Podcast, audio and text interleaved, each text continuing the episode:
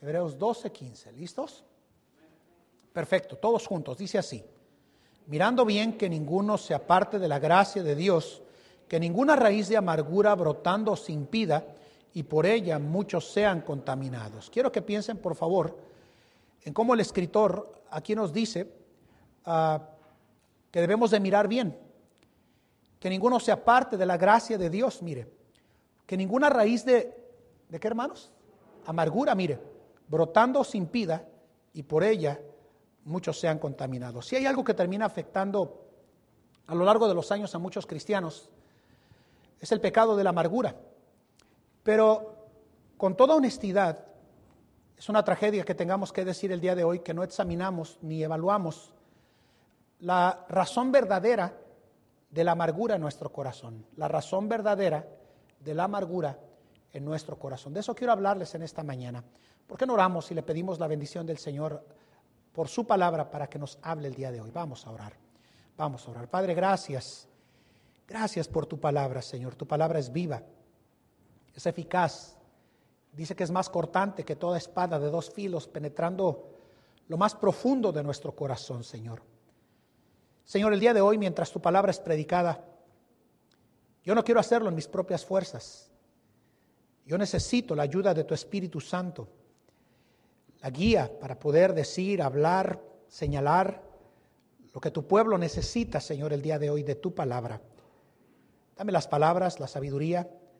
Y aquel que no te conoce el día de hoy, por favor, Espíritu Santo, toca corazón y convence donde solamente tu Espíritu Santo puede convencer, en el alma, en el corazón, Señor. Y que al final del servicio salgamos honrando y glorificando el nombre de Cristo el día de hoy. Bendice este tiempo, en nombre de Cristo. Amén. Pueden sentarse, hermanos, amén, por favor. Uno de los temas que el pastor Ringo Ayala tocó la semana pasada el día viernes fue el tema de la amargura, sin saber que ese era el tema que yo tenía que tocar el día de hoy con ustedes, hablando de la verdadera razón de la amargura en nuestro corazón. Cuando usted estudia la vida o la historia del pueblo de Israel, todos sabemos, hermanos, que el pueblo de Israel, hermanos, al emigrar a Egipto, eran simplemente una descendencia en manos de Jacob, llegaron a reproducirse en el tiempo en el cual José se encontraba administrando la tierra de Egipto. Y al morir José, hermanos, y también morir ah, Faraón, la Biblia nos dice, hermanos, que las cosas más tristes y dolorosas entre el pueblo de Israel ocurrieron ah, por más de 400 años que fueron esclavizados, ah, subyugados, y también, hermanos, maltratados de tal forma que el clamor del pueblo de Israel, hermanos, o de los hebreos en ese tiempo, llegó a oídos del Señor. Lo puedo ver a través de, las páginas de la Biblia y puedo ver, hermanos, que lo que puedo ver es que el pueblo de Israel, hermanos, a pesar de que ellos habían tenido grandes hazañas y grandes manifestaciones de milagro tras milagro ocurrido juzgando a Faraón. La Biblia nos dice, hermanos, de que aún así el pueblo de Israel, hermanos, o los hebreos, ah, tomaron la decisión, hermanos, de tener una actitud negativa hacia el liderazgo y hacia la manera con la cual se estaban conduciendo a la tierra prometida. Cuando usted lee el libro de números y lee el libro de Éxodo, usted notará, hermanos, que una de las constantes actitudes que el pueblo de Israel tuvo fue una actitud de amargura, de rebelión, en contra de todo lo que estaba sucediendo en su entorno. Se quejaban de la comida, se quejaban de la falta de agua, se quejaban de los líderes, murmuraban en contra de ellos, hermanos. Y la Biblia nos dice, hermanos, que desgraciadamente, hermanos, el Señor tuvo que tratar con el pueblo de Israel a causa de la amargura que constantemente el pueblo de Israel tuvo en su peregrinaje a la tierra de Canaán. Yo por eso quiero en este día, hermanos, que meditemos a la luz de la palabra de Dios en la salida del pueblo de Israel, hermanos, de Egipto, y veamos, hermanos, en su sentido general el significado de la palabra mara, que es en hebreo, o amargura. Cuando pensamos, hermanos, en la analogía o en el ejemplo que el pueblo de Israel nos da en razón de la amargura, el pueblo de Israel, hermanos, es una buena ilustración de cómo la amargura puede llegar a dominar la vida de un cristiano si no tiene cuidado y sacarlo del plan y propósito del Señor en su vida. Por eso cuando se nos habla de las cinco advertencias y la última advertencia de las grandes que aparecen en el libro de Hebreos es mirando bien que ninguna raíz de amargura, y está hablando del corazón, hermanos, brote, y dice la Biblia, y os alcance, y dice la Biblia que por ella muchos sean contaminados. Si hay un peligro que el cristiano puede correr a lo largo de los años, es de no cuidar su corazón de que la amargura llegue y domine o controle la vida del cristiano. Yo he visto a lo largo de los años en mi servicio al Señor a muchos cristianos, hermanos, llegar a acostumbrarse a vivir amargados, controlados por amarguras viejas y pasadas a lo largo del tiempo y de su vida como cristiano. Y yo me sorprendo cómo hay tantos cristianos que llegamos a ver con naturalidad la amargura, sin darnos cuenta, hermanos, que la amargura termina siendo uno de los pecados que obstaculizan que la gracia de Dios siga operando en la vida del cristiano. Y no hablo de salvación, porque la salvación no se pierde. Eh, no se puede perder algo que usted no compró y que, se fue, que fue comprado con sangre, ¿verdad, hermanos?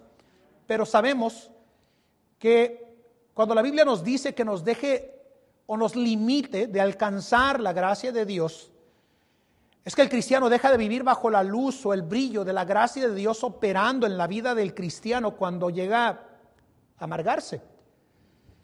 Yo me sorprendo cómo año tras año, cuando llega el cambio del calendario, sí o no, cambiamos de calendario, cambiamos de ropa, cambiamos de peinado, cambiamos hasta de look, algunos, ¿verdad, hermanos?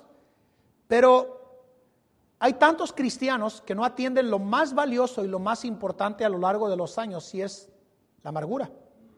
Siguen con la misma amargura año tras año. Pareciera ser que algunos siguen enojados con ah, las cosas que causaron amargura en su vida. Y hay tantos cristianos que pareciera ser que viven imposibilitados de que Dios los bendiga, los utilice por el daño recibido en el pasado y que por lo tanto me está haciendo un daño al presente en mi vida a causa de la amargura. En el pasaje que en esta mañana leímos, hermanos, vemos al pueblo de Israel, hermanos, caminando rumbo al desierto. Habían pasado tres días sin agua. Y la Biblia nos dice que llegaron a una fuente, hermanos, ahí, ¿verdad, hermanos? Al pasar el mar Bermejo o el mar Rojo. Y la Biblia nos dice que anduvieron por el desierto de Shur tres días sin hallar agua, dice la palabra de Dios.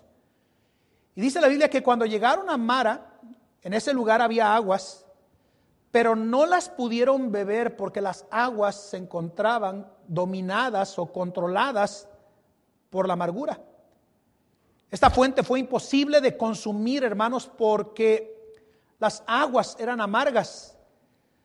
Yo he visto a lo largo de los años a muchos cristianos, literalmente, literalmente, ser impedidos de poder ser usados por y para la gloria de Dios, hermanos, por el pecado de la amargura, sin descubrir la verdadera razón de la amargura en la vida de tantos cristianos.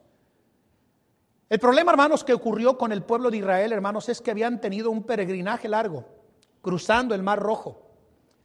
Al cruzar el Mar Rojo, hermanos, y pasar por este desierto, las aguas se terminaron. Y la Biblia nos dice, hermanos, que lo único que encontraron fue precisamente aguas amargas. Intentando ellos saciar su sed, fue imposible porque el agua no era potable, era amarga. Yo pienso, hermanos, cómo al ver al pueblo de Israel literalmente pasar por este peregrinaje y por todo este tiempo, hermanos, en el cual literalmente vieron con brazo fuerte y con mano poderosa la mano del Señor obrar sobre ah, Egipto, sobre Faraón, sobre sus carros, sobre toda esa nación que la tenía subyugada. ¿Cómo fueron imposibilitados ellos, hermanos, de poder literalmente disfrutar de agua fresca y pura por el pecado de la amargura. Por eso creo, hermanos, que cuando un cristiano, un cristiano, no atiende su corazón a lo largo de los años y se guarda, se cuida de la amargura, hermanos, es triste que pueda llegar un cristiano a un punto en la vida donde tendría que ser de bajo su posición de satisfacción la vida cristiana, de bendición la vida cristiana, de descanso la vida cristiana. Pero a veces el cristiano no puede ser ni gozoso, ni victorioso, ni alegre a lo largo de los años en su vida cristiana por, porque tiene amarguras que no ha querido resolver a lo largo de los años y no las ha podido identificar para arreglarlas y confesarlas delante del Señor. Yo sé que muchos de ustedes han estado preguntando por nuestra hija Rebeca y gracias por preguntar, pero tomando un poquito su, situación de infección que tiene en las vías urinarias, mi hija recibió un tratamiento por médico general, hermanos, que no era el adecuado para atacar la infección. Y este lunes que fue al médico, le dijo el médico, ¿verdad? Este, que suspendiera todos los antibióticos y solamente le dieran por cinco días más. Uh, un calmante para la fiebre y el dolor, porque si tomaba otra vez el, mismo antibiótico iba a ser todavía imposible que se pudiera ah, descubrir cuál es la bacteria que está causando inflamación y dolor y fiebre y demás. Y creo que esa es una buena analogía, hermanos, de lo que a veces a lo largo de los años puede suceder en la vida cristiana si no tenemos cuidado. Tratamos de encubrir nuestra amargura con ciertos aspectos, con ciertas condiciones, con ciertas actitudes, sin darnos cuenta que a veces lo que estamos tratando de hacer es maquillar realmente el problema, el conflicto que nosotros tenemos delante del Señor sin ir a la raíz del problema, del conflicto en nuestra vida, que nos está causando problemas con la amargura en nuestra vida cristiana. Yo he entendido a lo largo de los años, hermanos, que la vida cristiana sí debería de tener estos elementos. Bendición, gozo, satisfacción, descanso. Pero hay tantos cristianos que no pueden disfrutar de la bendición de la vida cristiana por lo amargo de las ah, cosas que sucedieron en su vida. Y qué triste es llegar a ese punto como cristiano, ¿no? Ser salvo y tener escrito en el nombre, nuestro nombre en el libro de la vida pero con mucho dolor en el corazón tener que decir, estoy amargado. Tengo amargura en mi corazón y por eso tengo esta rudeza de corazón, de actitudes en mi vida que me hacen actuar, responder, reaccionar y tratar de esta manera a otras personas por el pecado de la amargura en nuestra vida. ¿Cuántos de nosotros, hermanos, al pensar en este caso del pueblo de Israel cuando llegaron del Mar Rojo, del Mar Bermejo, hermanos, a Mara, son un reflejo de lo que nosotros somos en Cristo, en verdad. Somos cristianos, tenemos al Espíritu Santo de Dios habitando en nosotros, en nuestra vida por la fe. Tenemos una Biblia, tenemos una iglesia local, hermanos. Tenemos compañerismo con otros cristianos. Tenemos, hermanos, fíjense bien, hermanos, ah, la bendición de haber sido transformados y cambiados por el poder del Evangelio, ¿sí o no, hermanos? Pero con mucho dolor, tengo que decir que hay tantos que a lo largo de los años perdemos la capacidad en Cristo, escuchen esto, en Cristo, de brindar consuelo, amor, comprensión, aliento, sabiduría y tantas cosas más que tenemos en Cristo porque estamos librando en nuestro corazón ah, la verdadera razón de nuestra amargura en nuestra vida y que no queremos atender que no queremos arreglar delante del Señor en nuestras vidas. Hay tantas cosas que tenemos en Cristo, pero pareciera ser que ocurre como cuando agarran a ese elefante gigante, ¿verdad, hermanos? De los circos, como lo usaban antes. No sé si todavía lo hagan, ¿verdad? Ahora se ha convertido eh, eh, todo en derechos, ¿verdad? Derecho a, hacer con mi cuerpo lo que quiera y a veces hasta abortar, ¿sí o no, hermanos? Pensando que eso es parte de su cuerpo y no es de ellos, es de una formación divina, ¿sí o no, hermanos? El cuerpo de, que se engendra en el cuerpo de una persona, hermanos. Y, y, hay personas intentando manejar de forma inadecuada esto, pero al pensar en los derechos, por eso me desvíe, ¿verdad, hermanos?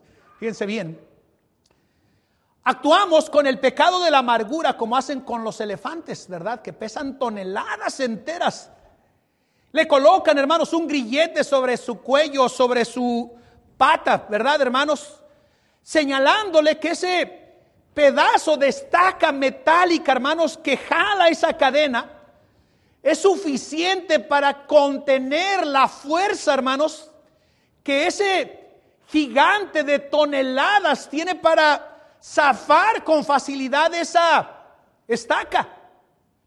Pero yo encuentro a lo largo de los años a cristianos haciendo exactamente esto, dando vueltas sobre su estaca de la amargura, encadenados al pecado de la amargura porque lamentablemente no han sabido darle el manejo debido a la razón verdadera de la amargura en sus vidas y viven imposibilitados de tener oraciones contestadas, viven imposibilitados de tener el gozo del Señor en sus vidas Viven imposibilitados, hermanos, de experimentar verdadera victoria en Cristo Jesús.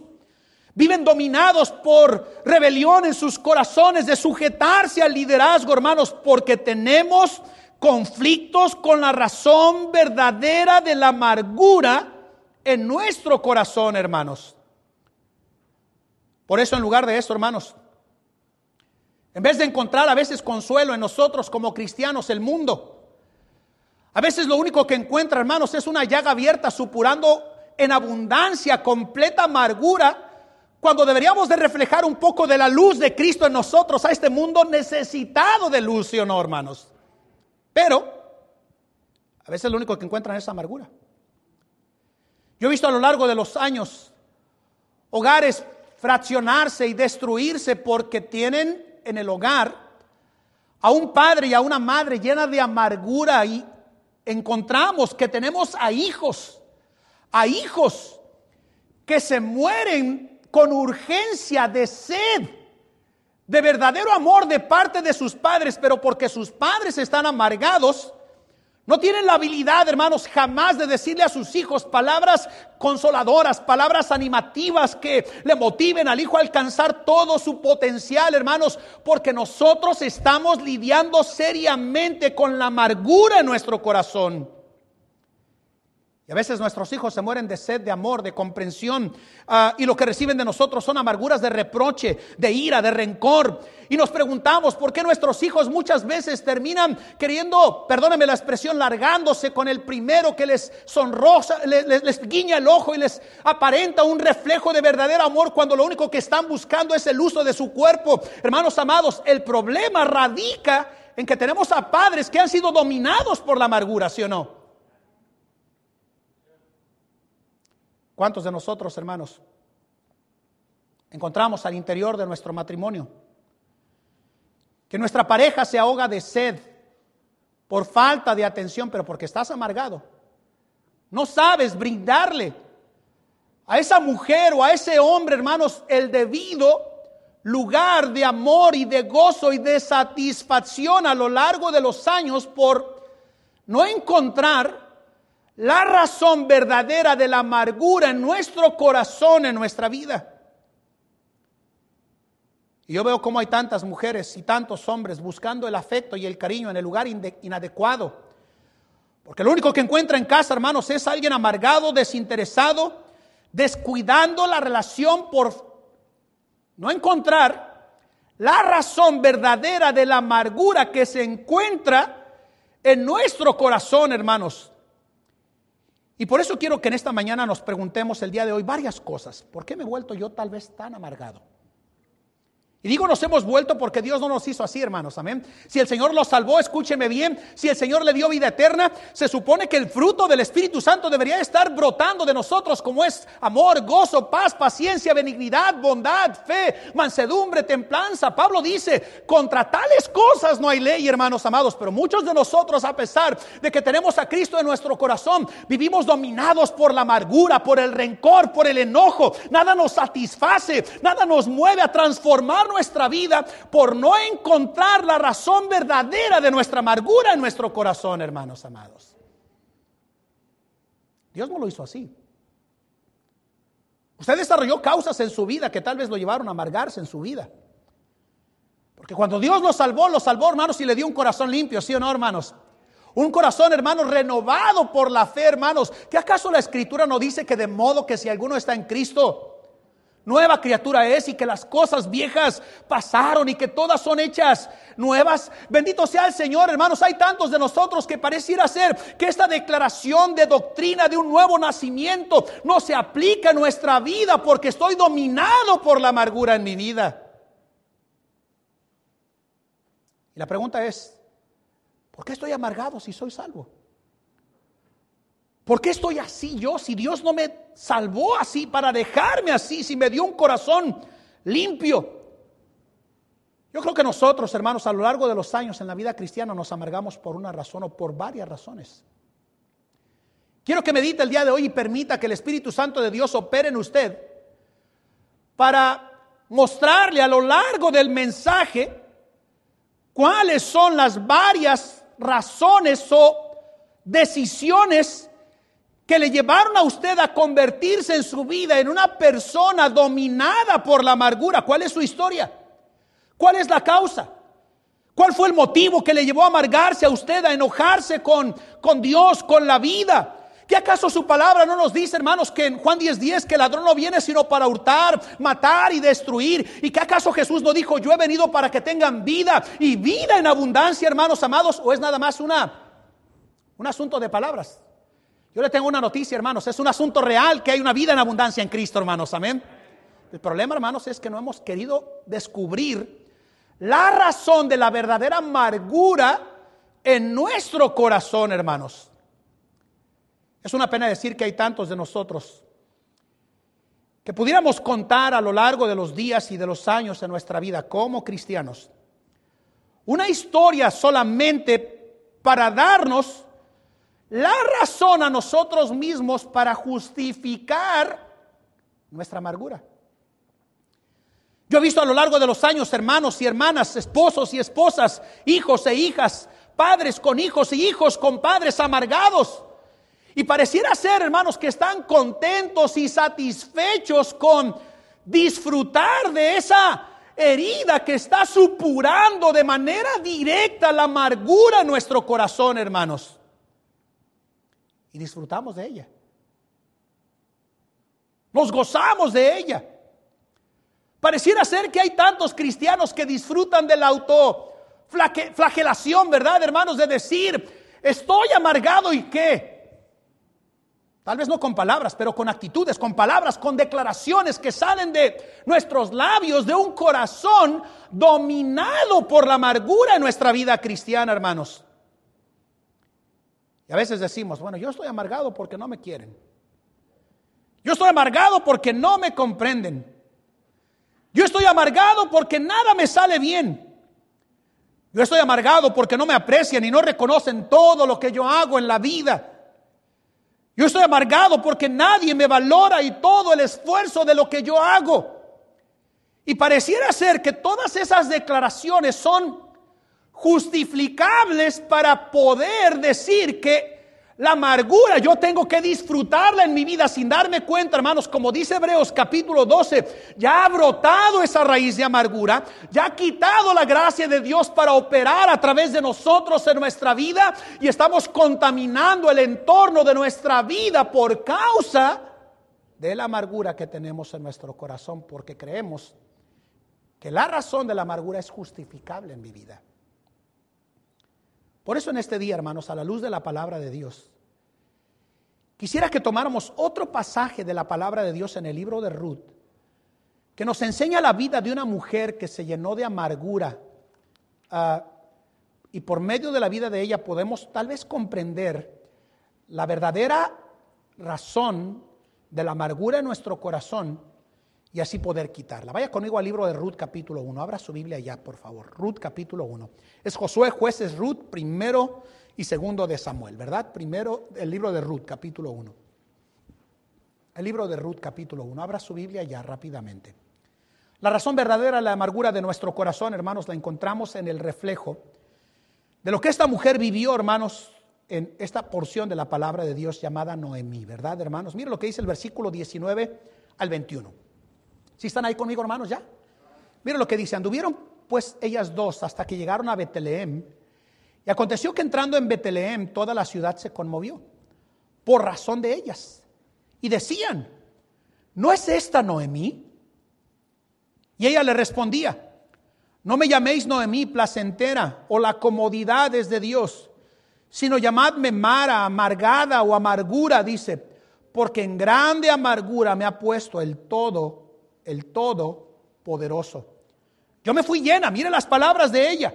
Estas son palabras de un corazón lleno de amargura, de rencor, de enojo, de molestia, de fastidio por todas las cosas difíciles que estaba viviendo Noemí. Y mire lo que dice, yo me fui llena, mas vacía me ha vuelto Jehová, mire.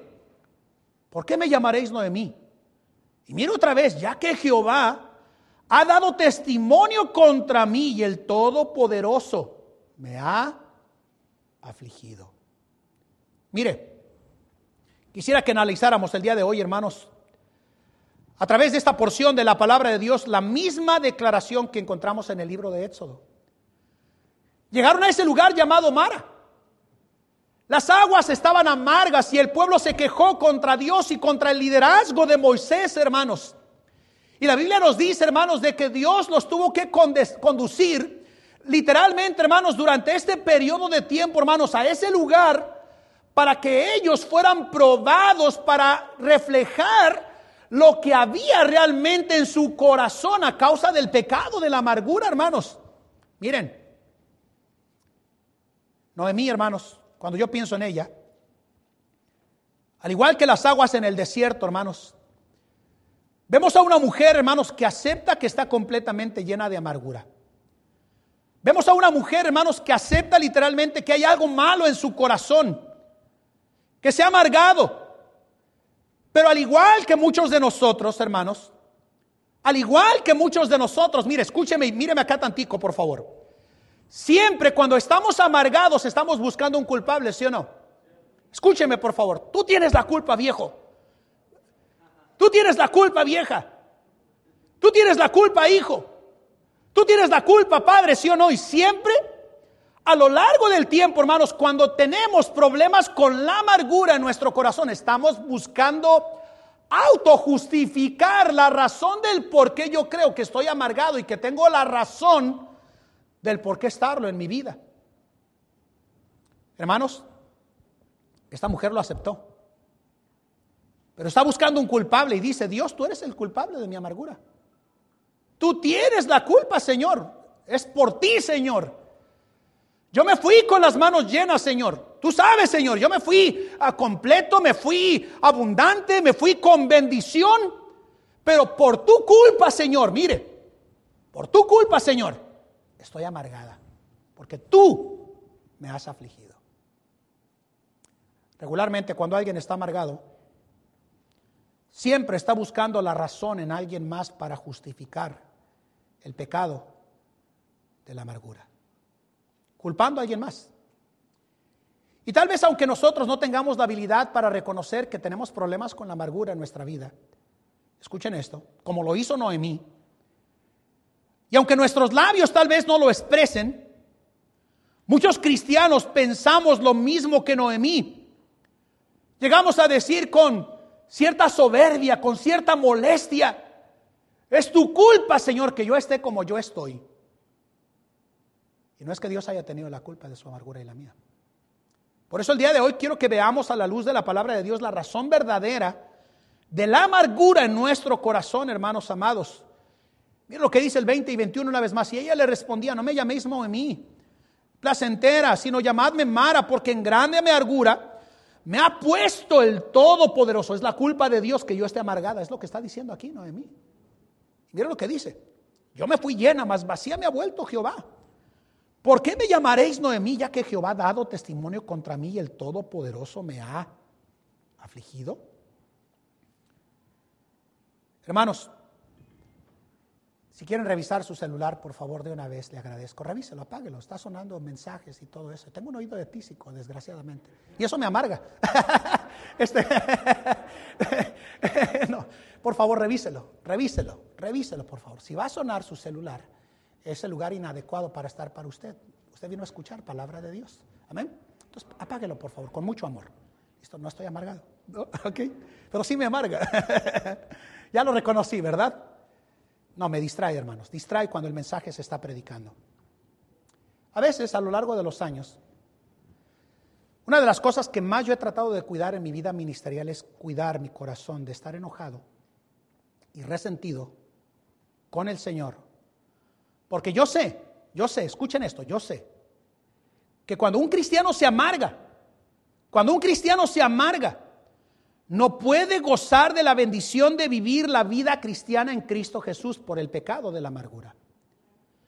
Cuando yo vine la primera vez aquí, hermanos, después de toda esta etapa donde el pastor Acevedo se fue al cielo, yo les prediqué un mensaje, hermanos, de, ah, del Salmo 90. Tal vez algunos no lo recuerdan, está en la página de la iglesia. Yo les contaba a ustedes una historia de cuando llegué en 2004 para comenzar nuestra segunda iglesia en Colombia, de cómo me monté un taxi. El taxista, hermanos, tenía una cara más mala que la que yo tengo, ¿verdad? y lo interesante de esto es que durante todo el trayecto pareciera ser que el hombre pudo discernir que yo era cristiano y que era pastor, traía corbata y Biblia. No sé por qué discernió, ¿verdad? Pero lo, descubrió. Durante todo el camino me fue contando cómo él acababa de salir de 20 años de condena porque había asesinado con sus propias manos al hombre que había maltratado a su hija sexualmente.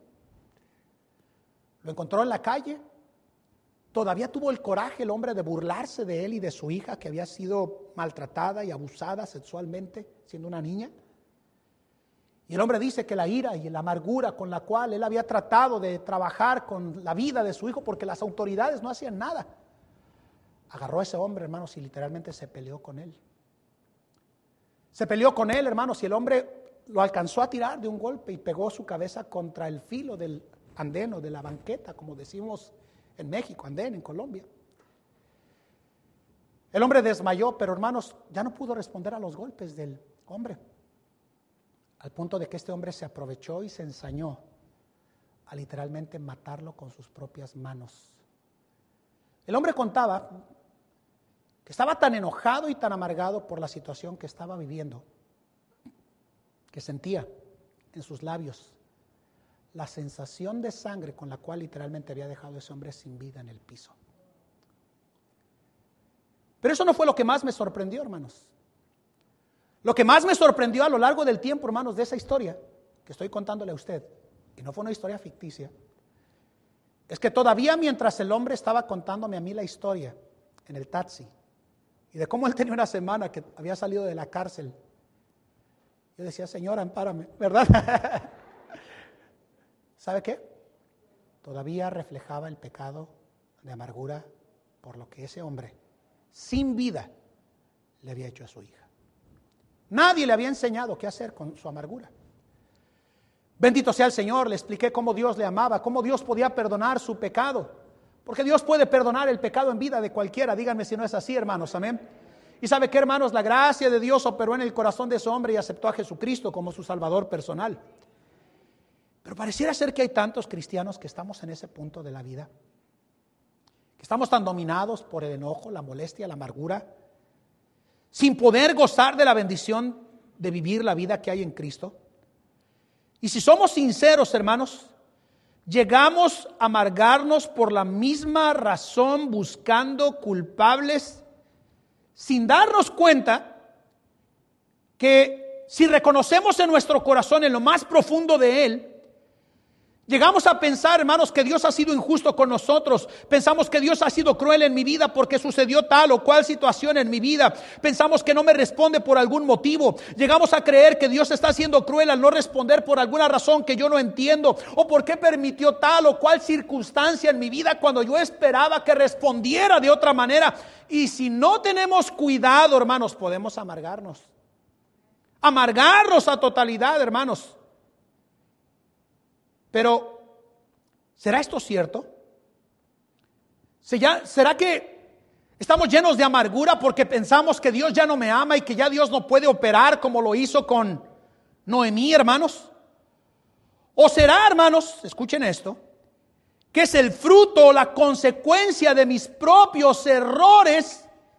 de no entender que, hermanos, yo desarrollé algunas cosas que me llevaron a experimentar en mi vida la verdadera razón de la amargura en mi corazón, hermanos. Mire la verdadera respuesta y la historia de la razón de la amargura de, de Noemí. Mira el versículo 1 de Ruth 1. Y aconteció en los días que gobernaban los jueces que hubo hambre en la tierra. Mira, el tiempo de los jueces dice la Biblia que cada uno hacía lo que bien le parecía. A veces nos comportamos de esa misma manera, cada quien queriendo hacer lo que queremos, ¿sí o no, hermanos? Olvidándonos que literalmente, hermanos, hacer lo que queremos no es el plan de Dios, es hacer lo que Dios quiere, hermanos. Amén. Y la Biblia nos dice, hermanos, que hubo hambre en la tierra. Y un varón de Betlehem o de Belén de Judá fue a peregrinar en los campos de Moab, él y su mujer y dos hijos suyos. Aquí vemos, hermanos, la primera razón del por qué creo que es la verdadera razón de nuestra amargura. Mire, vino hambre a la tierra. Y la Biblia nos dice, hermanos, que era en Belén de Judá. La familia de Noemí, hermanos, al igual que nosotros, si descubrimos cuál es la razón verdadera de la amargura de nuestro corazón, tenemos que reconocer, hermanos, tal como el capítulo entero del libro de Ruth nos señala, hermanos, que la razón verdadera de la amargura de nuestro corazón, al igual que ocurrió con la familia de Noemí, número uno, es cuando tomamos decisiones incorrectas, hermanos. Es cuando tomamos decisiones incorrectas. La Biblia nos dice, hermanos, que Elimelech tomó una decisión muy mala con toda su familia. Nadie se opuso. Todos pareciera ser que estuvieron de acuerdo de abandonar la tierra de la promesa de la casa de pan para irse a una tierra de enemigos de Jehová para tratar de conseguir lo que se supone significa Belén, casa de pan, para conseguir pan. Recuérdelo, casa de pan es lo que significa Betlehem. Judá significa, algunos dijeron que alabanza, pero en verdad el significado más profundo de la palabra Judá, hermanos, es agradecido o dar las gracias para poder alabarle mejor. Ese sería el sentido de la palabra Judá. ¿Se acuerda usted que cuando la Biblia nos dice, hermanos, que la mujer ah, eh, tuvo a su hijo, dijo, esta vez le llamaré Judá, porque alabaré al Señor porque me ha respondido. Judá, hermanos, dice la Biblia, hermanos, que significa dar gracias. Pero la familia de Noemí, hermanos, decidió dejar la casa de pan, Belén, para ir a buscar pan, hermanos, donde no había, hermanos. Recuerden que Moab, hermanos, era el fruto de la relación ilícita de Lot con una de sus hijas cuando salieron de Sodoma y Gomorra. Lot se había acostado con una de sus hijas y ese fue el fruto pecaminoso, dañino de esa relación. Y por lo tanto, Dios veía esa tierra como una tierra maldita. Piensen conmigo, por favor, decidió dejar casa de pan el lugar donde podía dar gracias a Dios porque nunca faltaba la provisión para ir a una tierra donde no alababan el nombre del Señor y era una tierra maldita porque olvidaron o no creyeron, escuchen esto hermanos, la palabra del Señor sobre lo que Dios desde tiempos antiguos había dicho sobre la tierra de Judá. Escúchelo por favor, yo se lo digo por causa del tiempo. Dice la palabra de Dios esto en Deuteronomio 11, 11 y 12. Dice la palabra de Dios esto, la tierra a la cual pasáis para poseerla es tierra de montes y de vegas. De la lluvia del cielo ha de beber las aguas, dice tierra de la cual Jehová tu Dios cuida, dice, siempre está sobre ella los ojos de Jehová tu Dios, desde el principio del año hasta el fin. ¿Sabe qué está diciendo Dios desde el Antiguo Testamento, hermanos?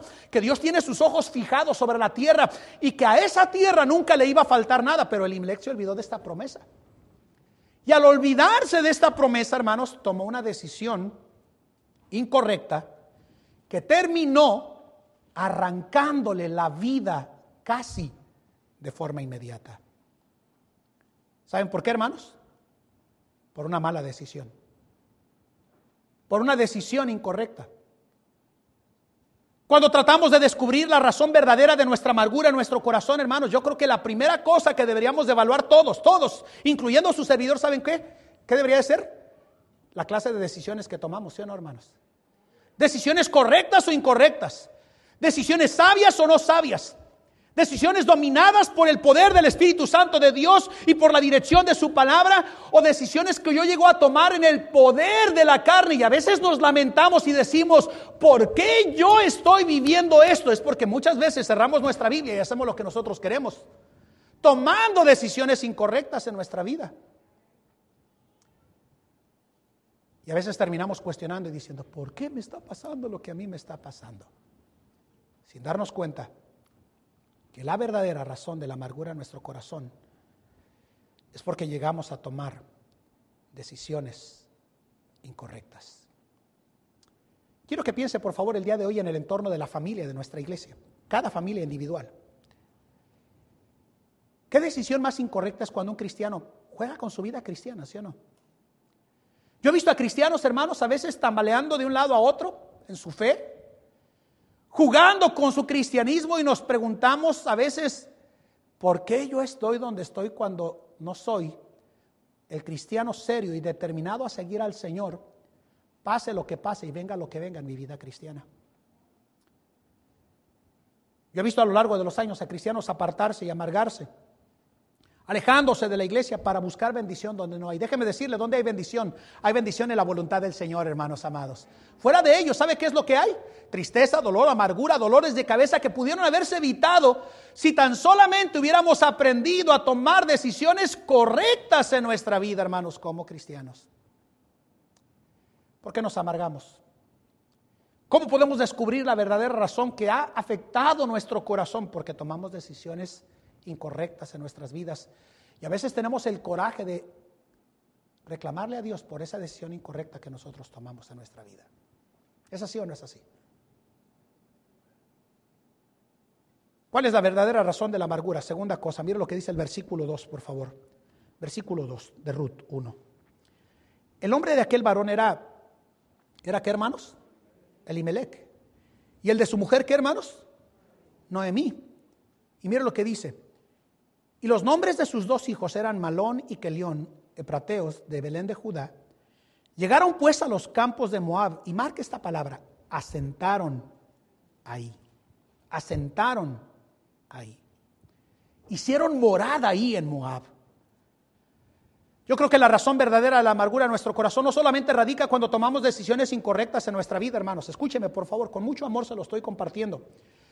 La segunda razón del por qué yo creo que a lo largo de los años hay tantos cristianos que se amargan y a veces lo único que supura del corazón de tantos cristianos es amargura, es porque si es cierto, tomamos decisiones incorrectas y pareciera ser que al tomar decisiones incorrectas comenzamos un camino ascendente a lo largo de los años en la vida cristiana. Mire, usted no puede dar un paso en falso saliéndose de la voluntad del Señor sin que tome otro y otro y otro precipitadamente en su vida cristiana si no tiene cuidado. La familia de Noemí, hermanos. Número dos, no permitió que Dios gobernara sus pasos. Si le da sentido a lo que acaba de leer, hermanos, escuchan de la necesidad y toman la decisión toda la familia de abandonar Belén. Y en el versículo 12 nos dan sus nombres. ¿Sabe por qué se nos dan sus nombres, hermanos? Porque hay una verdad clara y señalada detrás de los nombres que todos debemos de aprender. El Imelec, hermanos, es una composición de dos verbos. Eli significa Dios, Melec, uh, mi rey. ¿Sabe qué está diciendo su nombre, hermanos? Mi Dios es mi rey. Mi Dios es mi rey, hermanos. En otras palabras, hermanos, podemos decir que el significado de su nombre debería llevarle a haber dicho que Dios era su rey. Pero yo le pregunto, ¿era Dios su rey para el Imelec, hermanos, al tomar esta decisión? No. De ninguna manera no, hermanos. Quien estaba gobernando sus pasos era su razón más que el Dios vivo y verdadero, hermanos. Recuerden que Noemí significa placentera. La comodidad es de Dios. Pero aquí encontramos, hermanos, que qué irónico que le tenía que preguntar al padre, la mamá y los hijos. Voy a parafrasearle este pasaje, mi Dios es mi rey. No va a haber comida dentro de pronto, ¿qué vamos a hacer? Y él respondió, vamos a ir a la tierra de los enemigos de Dios. Eso es lo que estaba sucediendo aquí. Piénsalo, por favor. Medítelo el día de hoy. Vamos a la tierra de los enemigos de Dios. Este hombre se llamaba Mi Dios es mi rey. Pero tal como ocurre con la vida de Elimelech, hermanos, nos ocurre a nosotros. No nos dejamos gobernar por el Señor en nuestra vida. Yo en todo lo que veo del libro de Ruth, que son cuatro capítulos, hermanos, no veo ninguna parte que le haya consultado a Dios de su decisión de abandonar la tierra de Belén. Le tengo una noticia, el mejor lugar para el cristiano y más seguro es estar en la voluntad del Señor en el lugar más seguro, hermano, inseguro, ¿sí o no? Entonces, hermanos, el hombre que se llamaba mi Dios es mi rey, no quería dejarse gobernar con él. ¿No será exactamente la causa por la cual muchos de nosotros estamos amargados el día de hoy? Pensamos resolver nuestros problemas matrimoniales a nuestra manera. Pensamos resolver la crianza de nuestros hijos a nuestra manera. Pensamos resolver los problemas con nuestros padres a nuestra manera. Yo he visto cristianos jóvenes, escuchen esto jóvenes, tomar la decisión de decir, cuando yo llegue a la mayoría de edad voy a arruinar la vida a mis padres yéndome con el primero que se me ponga o la primera que se me ponga. No, no, te, no estás arruinando la vida a tus padres, te la estás arruinando a ti mismo por la mala decisión que tú quieres tomar. Pero por la amargura, por la amargura, escuchen esto hermanos, llegamos a tomar la decisión de que ya no me gobierne el Señor, sino que me gobiernen las emociones y los sentimientos en mi vida. ¿Saben, hermanos? Una de las cosas más trágicas del libro de Lucas capítulo 6 es que la Biblia dice que Jesús dijo a la audiencia, ¿por qué me llamáis Señor y no hacéis lo que yo os digo?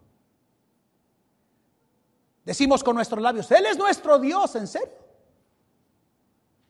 Entonces, ¿por qué tomamos esa serie gama de decisiones equivocadas a lo largo de los días de nuestra vida, apartándonos de la voluntad del Señor en nuestra vida, no dejando que su palabra nos gobierne nuestra vida, hermanos amados? El problema es que nos gobierna la razón por encima de la espiritualidad de nuestra vida.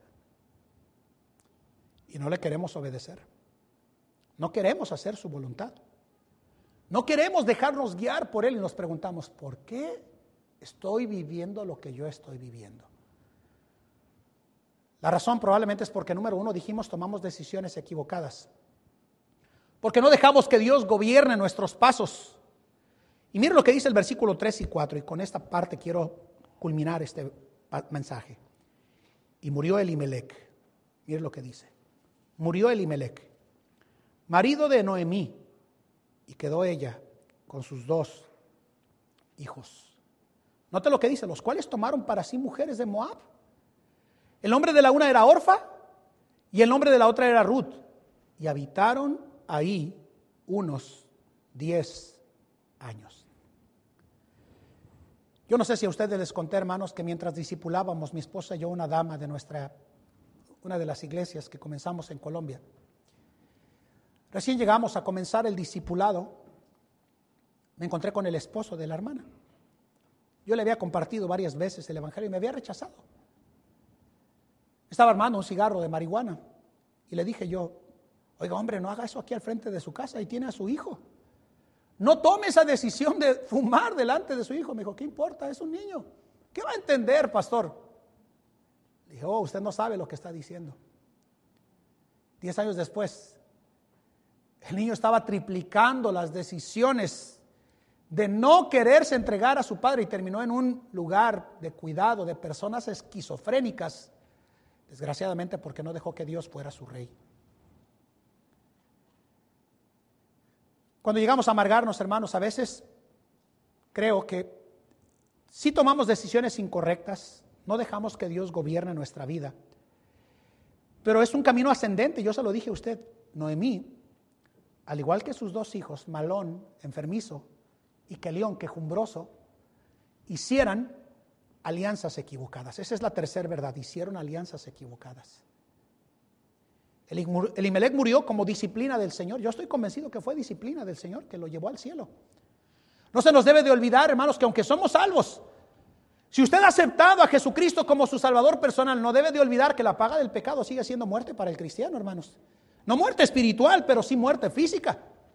Eso fue lo que ocurrió con el caso de los creyentes en Corinto. Tomaron la cena del Señor indignamente y el Señor los mató. Hicieron alianzas equivocadas. Y tomaron mujeres de Moab, de la tierra maldita, que no eran de su pueblo, mujeres que Dios había mandado que no tomaran. ¿Y sabe qué es lo más increíble que ocurrió, hermanos? Noemí fue imposibilitada de reprender a sus hijos porque ella había seguido las decisiones equivocadas de su esposo y moralmente hablando era incapaz de retener a sus hijos de hacer decisiones equivocadas. Pareciera ser que la amargura, hermanos, es la historia de nuestras vidas muchas veces cuando terminamos ahí. Hijos de cristianos uniéndose con mujeres impías y con hombres impías y no se los estorbamos ni impedimos. ¿Cuántas veces hemos escuchado historias de hombres y mujeres cristianos que se casaron con una mujer que no era la que Dios quería para él, pero porque usted la quería? Como Sansón, ¿verdad? Yo le digo Sansón, ¿verdad? Es mía, déjamela, es para mí. Y terminó envolviéndose con una mujer que le arruinó su testimonio como el hombre fuerte en el tiempo de los jueces. Nuestros hijos se unen con personas impías y no se los impedimos. Hay padres aquí que ven a sus hijos haciendo una desgracia en las redes sociales y no hacen nada. Es su vida, no, no es su vida, es la vida de usted también. Y en el nombre de Cristo debería de despertar a algunos de ustedes y hacer algo para sacar a sus hijos de ese rango de pecado en el que sus hijos se están hundiendo. ¿Cuántas veces escuchamos a alguien decirle, mira, no, no te conviene? Y no quisimos obedecer. Y hoy nuestro corazón está amargado. Pastor, ya hemos visto que decisiones equivocadas amargan. Ya hemos visto que no hacer al Señor que gobierne mi vida me amarga. Decisiones equivocadas me amargan. ¿Cómo puedo resolver la amargura en mi corazón? Vaya conmigo al libro de Éxodo, capítulo 15. Volvamos al pasaje inicial. Éxodo capítulo 15 y vamos a ver cuál es la respuesta de Dios a la amargura, para quitar la verdadera razón de nuestra amargura en nuestro corazón. ¿Cuál es la respuesta de Dios a cómo resolver la amargura? Vaya conmigo a Éxodo 15, versículo 25. ¿Sí están ahí conmigo ya, hermanos? Mira lo que dice aquí. Versículo 25, la primera parte. Moisés, ¿qué hermanos? Clamó a Jehová. Escúcheme acá, por favor, y ponga atención a lo que Dios dice en su palabra. ¿Quiere salir usted de la amargura? ¿Quiere librar su corazón del resentimiento, del odio, del enojo en contra de alguien en su vida y limpiar su corazón? Haga lo que hizo Moisés cuando el pueblo estaba en sus labios experimentando el sabor amargo de aguas negativas en su vida. Moisés hizo, hermanos, lo que todo cristiano debería de hacer, clamar al Señor. Clamar al Señor de rodillas y decirle, Señor, estoy teniendo problemas en mi corazón con amargura que no he querido resolver en mí. Estoy enojado con mi esposo, con mi esposa, con mis padres, con mis hijos, con mi líder, con mi pastor, con mi etcétera, etcétera. ¿Por qué no clama al Señor? ¿Por qué no le dice, Señor, puedo venir a ti y decirte de, abriendo mi corazón, Señor, que tengo problemas con la amargura? Y mira la respuesta de Dios. Clamó Jehová a Moisés y mira lo que dice, Jehová le mostró un árbol, el cual metido lo que hubo dentro de las aguas, las aguas se endulzaron. Las aguas se endulzaron. Ahí les dio estatutos, ordenanzas y ahí los probó. Y mira lo que les dijo el versículo 26, si oyeres atentamente la voz de Jehová tu Dios e hicieres lo recto delante de tus ojos, y dieres oído a tus mandamientos o a sus mandamientos y guardares sus estatutos, ninguna enfermedad, amargura de la que envía a los egipcios te enviaré a ti, porque yo soy Jehová, tu sanador. ¿Sabe cuál es la palabra hebrea para Jehová tu sanador? Jehová Rafa. Esa es la palabra para Jehová sanador, Jehová Rafa. El único que puede endulzar y sanar el corazón amargado, hermanos, ¿saben quién es? El Dios del cielo, hermanos amados. El Dios del cielo puede cambiar nuestro corazón enojado, molesto, fastidiado contra alguien más y decirle al Señor, Señor, necesito de tu ayuda, Señor, en mi vida para quitar esta amargura de mi vida, porque tú eres Jehová Rafa, el sanador. ¿Por qué no le dice el día de hoy, con toda sinceridad, Señor, quiero librarme de la esclavitud, de la amargura en mi vida? Porque dice la Biblia que miremos bien, que no sea que ninguno dice, dejando que brote la raíz de amargura, dice, por ella muchos, muchos sean contaminados. Si hay algo que puede arruinar la vida de una iglesia es esto, el pecado de la amargura. Si hay algo que puede detener, hermanos, el progreso del Evangelio es la amargura. Si hay algo que puede arruinar familias enteras es el pecado de la amargura. Y por eso en el nombre de Cristo, en el nombre de Cristo, la invitación el día de hoy es doble sus rodillas y en el nombre de Cristo dígale, Señor, sáname en mi corazón librándome de cualquier asunto que me llame la amargura en mi vida. Que el Señor nos ayude. Vamos a orar. Incline su rostro, cierren sus ojos. Vamos a orar. Padre, te doy gracias por este día. Te doy gracias por tu palabra, Señor. Tu palabra es viva, eficaz y llega a lo más profundo de nuestro corazón, Señor.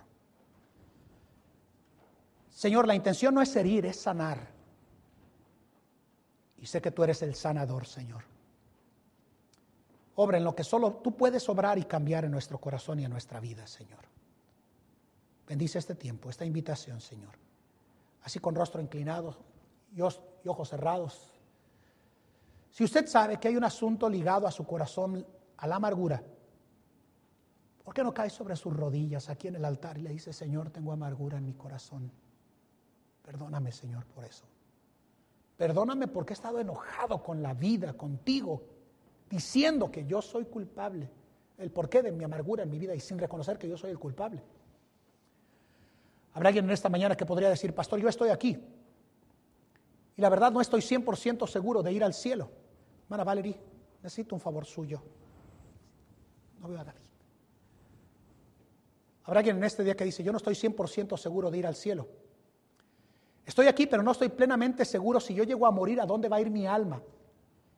Si yo muero, yo no sé si voy a ir al cielo, yo no sé si voy a ir al infierno, pero quisiera saber cómo yo puedo ir al cielo. Ore por mí, por favor, pastor. ¿Habrá alguien así esta noche, esta mañana? Que dice, ore por mí, pastor. No estoy seguro de ir al cielo. Ore por mí. ¿Habrá alguien así? ¿Cuántos en esta mañana podrían decir, pastor, yo tengo problemas con la amargura y no lo he querido reconocer? Yo quiero que el Señor sane mi corazón, que limpie mi corazón, restaure mi corazón. Ore por mi pastor. ¿Cuántos hermanos podrían levantar su mano? Déjenme ver su mano. Dios le bendiga, Dios le bendiga, Dios le bendiga, Dios le bendiga, Dios le bendiga, Dios le bendiga, hermanos. Dios les bendiga, Dios les bendiga. Nuestra hermana Valerie Solís va a tocar el piano y si el Señor le ha hablado a usted, deje un momentico a su lugar y doble sus rodillas y dígale, Señor, Señor, te doy gracias por esta mañana, te doy gracias por tu palabra, Señor y por este tiempo de meditación con tu pueblo en, en este asunto tan delicado como lo es la amargura, Señor. Yo no conozco la necesidad de tu pueblo, pero tú sí, Señor. Ves nuestros hogares, a nuestra juventud, a nuestro entorno de la vida de la primera iglesia bautista de habla española. Y Señor, el día de hoy estamos aquí porque necesitamos que tú seas nuestro sanador, Señor. Y que Señor, tal como metiste ese árbol por instrucciones a, través de Moisés en esa agua y la sanaste, Señor, sanes nuestro corazón, Señor. Limpies nuestro corazón, renueves nuestro corazón. Bendice este día y examínalo como dice el himno, Señor. Y permite, Señor, que si hay nosotros perversidad, nos guíes por sendas rectas en tu amor. Bendice este tiempo, tu palabra, tu pueblo. En el nombre de Cristo. Amén.